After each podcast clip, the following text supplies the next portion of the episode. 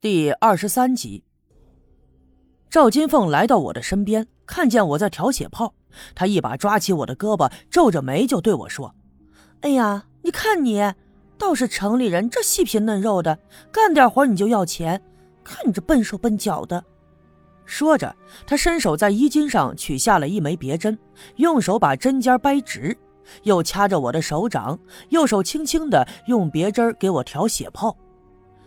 田间地头的村民们众多，他就这样拉着我的手，我感觉脸上一阵烧热，有点难为情。偷眼四处张望，就看见呀，有几个妇女正在看着我们，还捂着嘴呵呵的笑。越是这样，我就更不好意思了。赵金凤抬起头，朝我脸上打量了一番，也不禁扑哧的一下笑了，小声对我说：“ 你看。”你还是见过世面的知识青年呢，这有啥不好意思的？看你那脸红的呀，跟猴屁股一样。说完，他也捂着嘴呵呵的笑了起来。他笑的样子呀，的确特别的好看。说句实话，来到刘家镇这段时间以来，我和赵金凤接触的也是越来越多，但是我从来没好意思仔细的看过她的脸。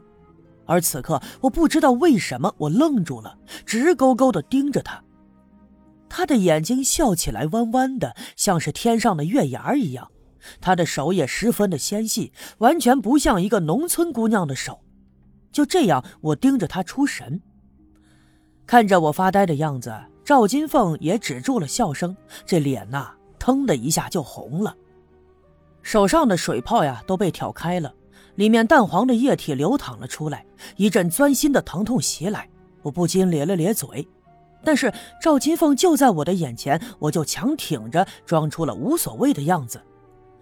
赵金凤的脸一红，歪过头去躲避我的目光。就在这个时候，赵村长背着手走了过来，那些妇女正在看我和赵金凤，捂着嘴儿呵呵的笑，私底下还窃窃私语。赵村长装作没听见的样子。走到我的跟前，低头看了看，他说道：“哟，你还在锻炼呢？这细皮嫩肉的，哪像个干活的人呢？”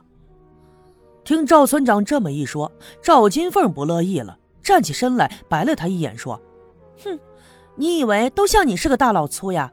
就知道扛枪打仗干活？人家是知识青年，有文化有见识，将来是要干大事的。这双手可不是干这糙活的。”听赵金凤这么一说呀，那些妇女们哄堂大笑了起来。这一下，赵金凤也觉得不好意思了，她弯腰拾起篮子，转身就走。可是呢，她刚走不远，突然这斜刺里就跑出来一个人。这个人衣衫褴褛，头发蓬乱，脸上还满是油泥，看起来十分的邋遢。他一边跑一边挥舞着双臂，这嘴里头还呜里哇啦的叫唤着。他跑得特别快。那赵金凤因为有些害羞，就感觉脸上一阵阵的发烧，所以走路的时候低着头也没看见他。于是啊，俩人就结结实实的给撞在了一起。那你想啊，赵金凤是个姑娘，而那个人虽然看起来年纪不小，身上穿的是又破烂，但是他毕竟是个大老爷们儿，身体健壮，硬生生的就把赵金凤撞得闪了个趔趄，站不稳脚跟，扑通一声摔在了地上。手里的篮子也飞了，篮子里的碗筷也洒在了一旁。不过呢，说来也巧了，这里是田地，地里头的石头早已经被人们给挑出去了，那都是松软的土壤。可是啊，不知道为啥，地上却有一块石头没被发现，而且这块石头的块头也不小，赵金凤的头就碰巧磕在了上面。而那个人却不管不顾，继续挥着臂，呜里哇啦的往前跑了。不一会儿的功夫，就没了踪影。我看见赵金凤摔倒了，赶紧跑了过去，把她扶起来。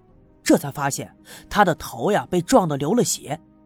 赵村长一看也吓坏了，就指着那个奔跑的背影，大声的呵斥：“嘿，你说你这个哑巴，一天疯疯癫癫的，你瞎跑个啥呀你？”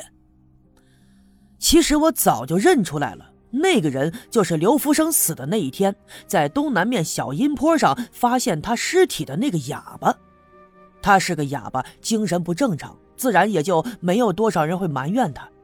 可此刻的赵金凤却被撞的是昏迷不醒，我赶紧一挺身，把他抱在了怀里，撒腿就往村部的方向跑。有个小分队员也赶紧的去下队找白胜利大夫了。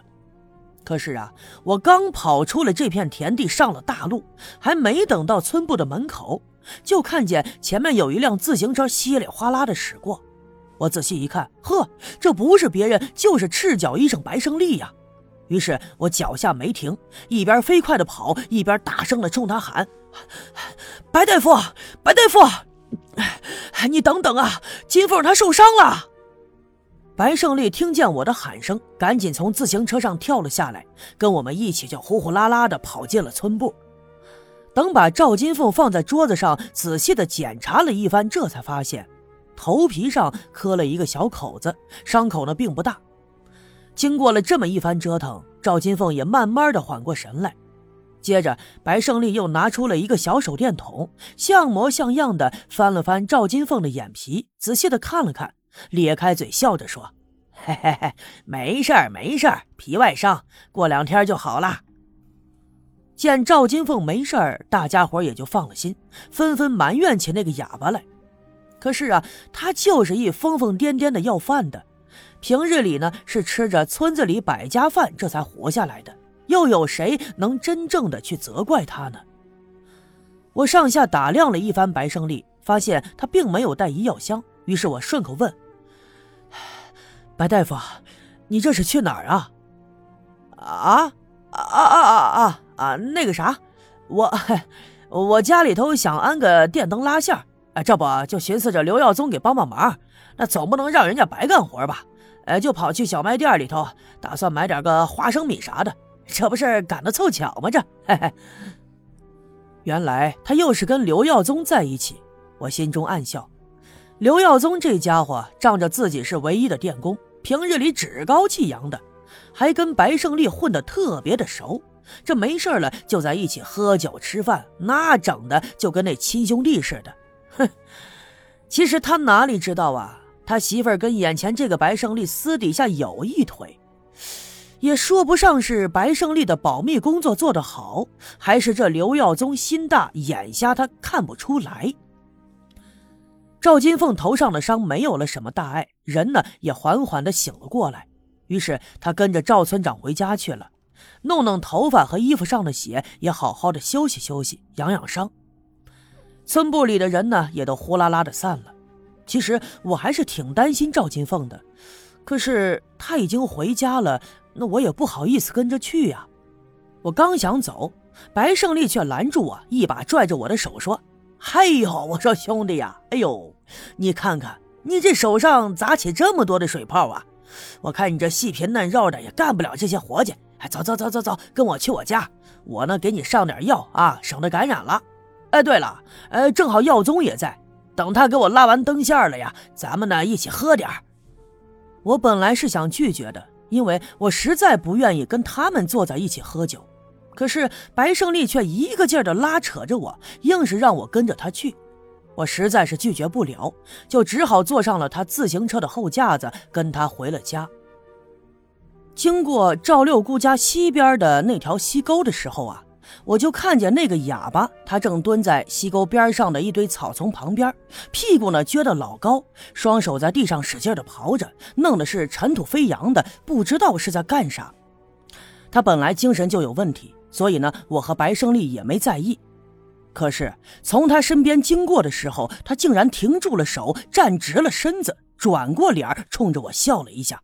呵，他这一笑不要紧，露出了焦黄的牙，看起来十分的恶心。我不禁就皱了皱眉。进了白胜利家的屋子，果然就看见刘耀宗正踩在凳子上，仰着头在屋顶上接灯线。还别说呀，这电工就是电工。干起这样的活来，那还算是麻利的。白胜利转身到厨房去，叮叮当当的准备吃的了。那当然，我也不能这样干看着，就站在刘耀宗的旁边给他打个下手。不一会儿的功夫，灯线接好了，刘耀宗仍旧站在凳子上，冲着厨房的方向喊：“白胜利，胜利啊，这灯泡接完了，你把电闸开关推上，我试试亮不亮。”哎呦，我这正做菜呢，撒不开手。哎，小叶兄弟，你去给推一下电闸开关啊！嗯，就在外屋的门口呢。